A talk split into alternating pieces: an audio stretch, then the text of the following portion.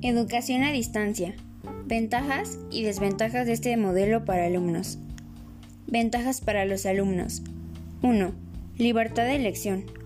Una de las principales razones por las que las personas eligen hacer un curso online es la libertad que tienen para estudiar lo que más les gusta.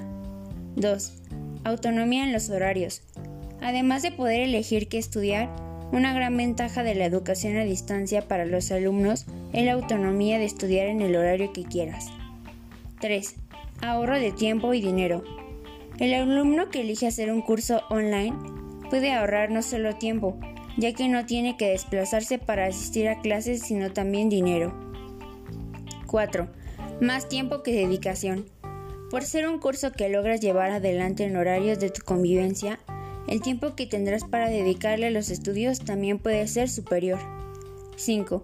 Flexibilidad del lugar de estudio. Como las clases escogidas son online, el alumno tiene la flexibilidad de estudiar desde donde quiera siempre que tenga acceso a Internet para visualizar el contenido ofrecido por el profesor. Desventajas para los alumnos. A pesar de todas las ventajas que significa la elección de la educación a distancia como modalidad de estudio, así como todo en la vida, existen también algunas desventajas. 1. No cumplimiento de carga lectiva. Uno de los grandes desafíos enfrentando por los alumnos cuando eligen la educación a distancia es el cumplir la carga lectiva del curso online. 2. Falta de vida personal. Es muy fácil no separar la vida personal de la académica, principalmente si estudias a distancia.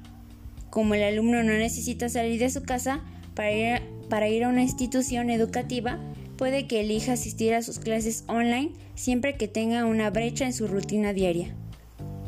El problema es que con el tiempo puede terminar olvidándote a dedicar algunas horas del día tareas personales y eso puede desgarrar a la persona, llevándola incluso a abandonar el curso. 3. Título universitario. Hoy por hoy, varias personas de la universidad que ya ofrecen cursos de grado a distancia y que los alumnos de esa institución reciben certificados universitarios reconocidos por el Ministerio de Educación.